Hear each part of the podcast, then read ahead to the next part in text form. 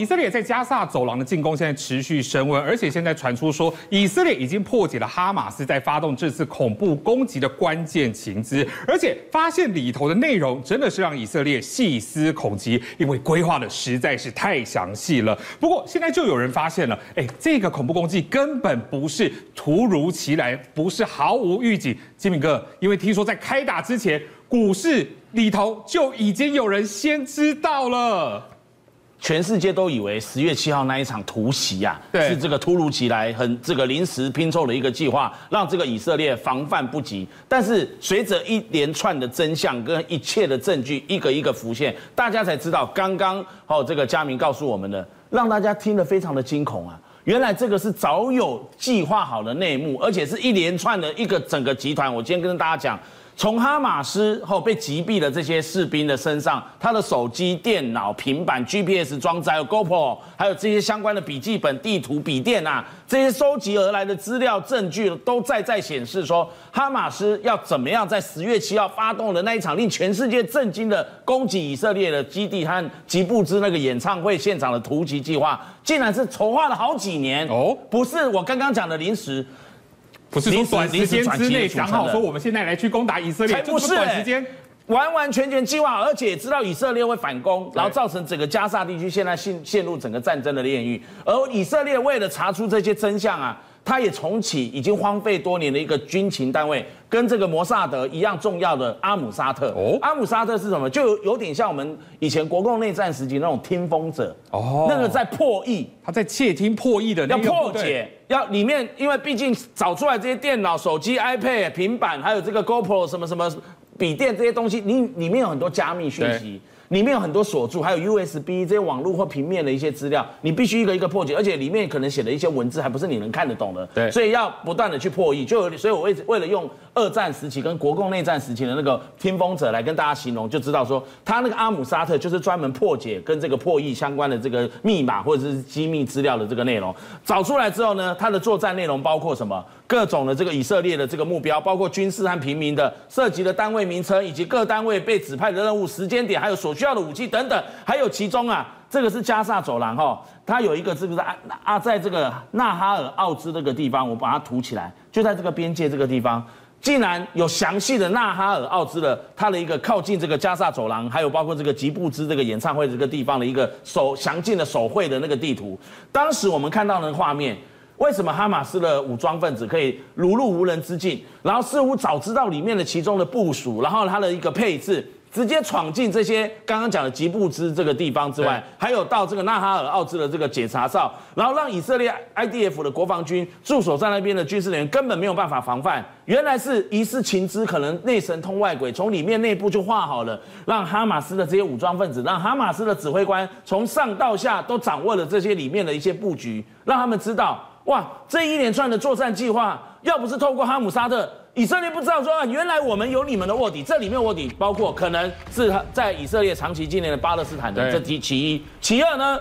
有可能是阿拉伯裔的犹太人，都有可能。但不管怎么样，就是里面有内鬼啦。对，跟你串通好之后，那计划写的那么完整，还用代号，还用一大堆，我们一第一时间没办法破解，以为你十月七号那一天是突袭，结果没想到。你这个死死伤超过一千多人的这个这个计划，死亡那么多人，然后后来又造成以色列去大轰炸，要进军这个加萨，然后死亡超过一万五千人，这个原来都是你们设计好的，都已经都已经都已经规划好，而且规划的非常非常的缜密。那佳敏，我再讲下去，你会觉得毛骨悚然。哦，为什么？因为这个计划还涉及到金钱交易。哦。美国的哥伦比亚大学不是我们这边在节目中这样讲。美国哥伦比亚大学跟纽约大学的法学教授，这是哥伦比亚大学，这是法这个纽约大学，他们就共同发表一篇题为《恐怖交易》的报告。他们发现说。这个有一名身份不明的交易员，在九月十五号到十五月十月五号期间啊，你看那个股市的这个交易，做空了以色列最大银行，就是它的以色列叫做以色列国民银行，它里面有四百四十三万股的股票，大概是多少？二十三亿元的谢克或者是美金，翻成这个兑兑汇率兑换的话，台币大概是两百七十亿元。哇，大笔金额哎！从十月四号到十月二十三号这个期间，崩跌了百分之二十三，你有没有看到？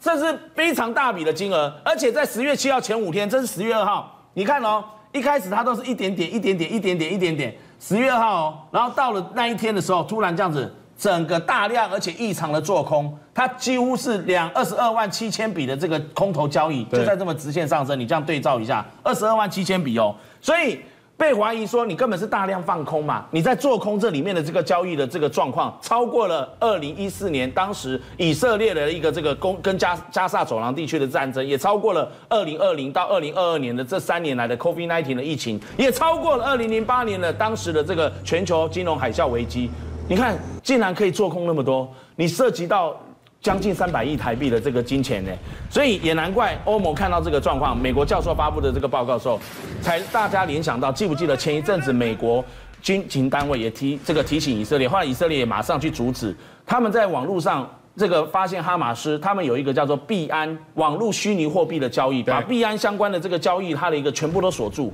让他的这个账户没有办法顺利的进行。我先断你金元。对。因为哈马斯会利用，因为现在科技和商业的是发达啊，你要必须要把它网络上的金元、网络虚拟货币这些加密货币全部给断住，要不然你看这个股市的交易在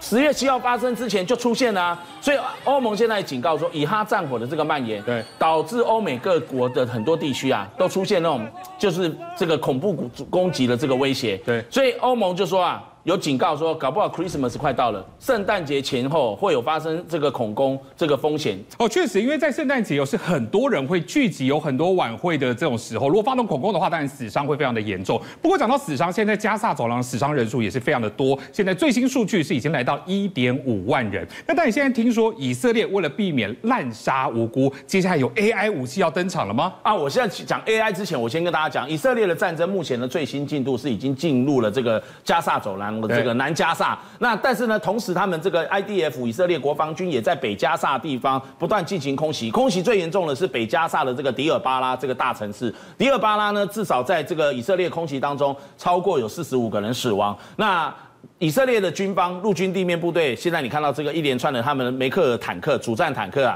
已经在这个军机的护卫下，空中掩护地面部队，包围了我们昨天提到的汉尤尼斯。你看吧，他们就是要打这个地方。为什么？汉尤尼斯是南加萨地区的一个大城市之外，也是据传是哈马斯的指挥官辛瓦跟许多哈马斯高层他的老故乡家乡就在那里，而且据说藏匿在那里喽。对，加明鸟聪明，就有可能藏匿在那里。我以色列大军不包围你那边，我包围哪里？对，我都已经把北加萨荡平了，我接着当然要南加萨啊。所以在这个地方，这个以色列的指挥官就有提到说，这个是以色列的陆军的地面行动展开以来，这个交战最密集的一天，尤其是集中在一些难民营，包括我们一直提到的贾巴利亚北部，还有在东部的这个苏加艾耶。为什么要在难民营？我们也讲过，不只是难民营，还有哈马斯的建筑物，还有清真寺那些学校，还有医院，都被他们怀疑是。哈马斯的基地，藏匿火火药的这个武器的地方。那哈马斯他说：“哎，我摧毁了二十四辆的以色列的军车啊，然后那个我狙击手还杀死或或者是击伤，他没有讲得很清楚。他说大概有八个以色列的士兵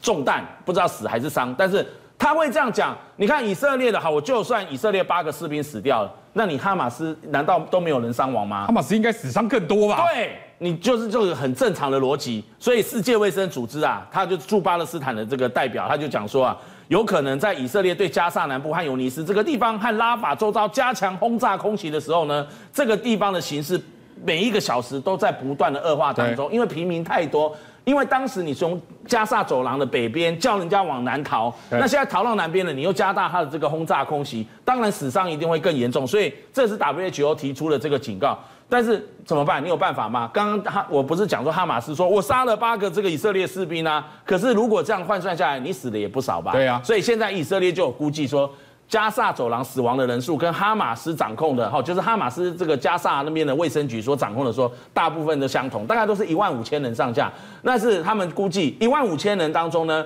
大概有一万人是平民，五千人。是这个哈马斯的分子，也就是平民死伤比哈马斯分子更多，是，也就是三分之一的哈马斯武装分子死亡。那这样子的话是二比一，也就是说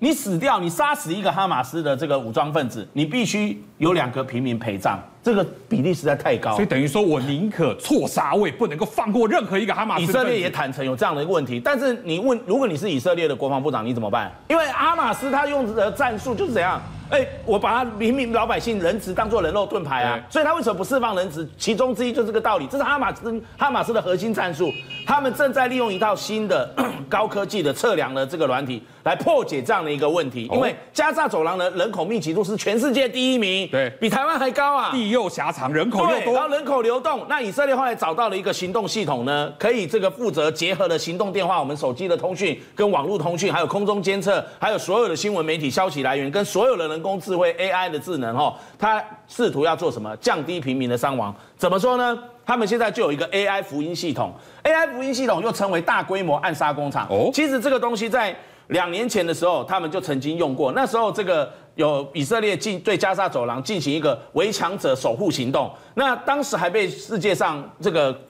形容为说，大概是全世界第一个使用 AI 战争的一个这个战场战术。那我们一般如果用人工的这个人眼来看的话，如果你要去暗杀，对情报组织暗杀一个目标的话，大概一年只能选定五十个。一年哦，用人去选太慢了。对，大概一个月你只能选定四个左右，所以一年只能五十个。但如果你用 AI 人工智慧以以色列这个福音 AI 系统，它一天就可以产生一百个目标。哇，完全是一年的两倍耶！一年乘以三百六十五天的话，可以产生多少啊？超过上万个这个目标暗杀目标，而且它可以一边建议一边搜寻。但是呢，有一个目标，有一个呃有一个后遗症，这个附带的这个问题就是什么？他在选定目标的时候，比如说他会告诉你说，我要杀了这个哈马斯目标，可是会可能会增加五个平民老百姓的伤亡，就是附加会攻击到五个。对，那所以会让以色列军方他们在下手的时候会犹豫了一下，就说，哎，那我要不要彻底去执行这个计划？因为执行，除非我确定这个是哈马斯重要干部或是哈马斯的高层，确定的话，那我宁可同时牺牲五个无辜的平民百姓，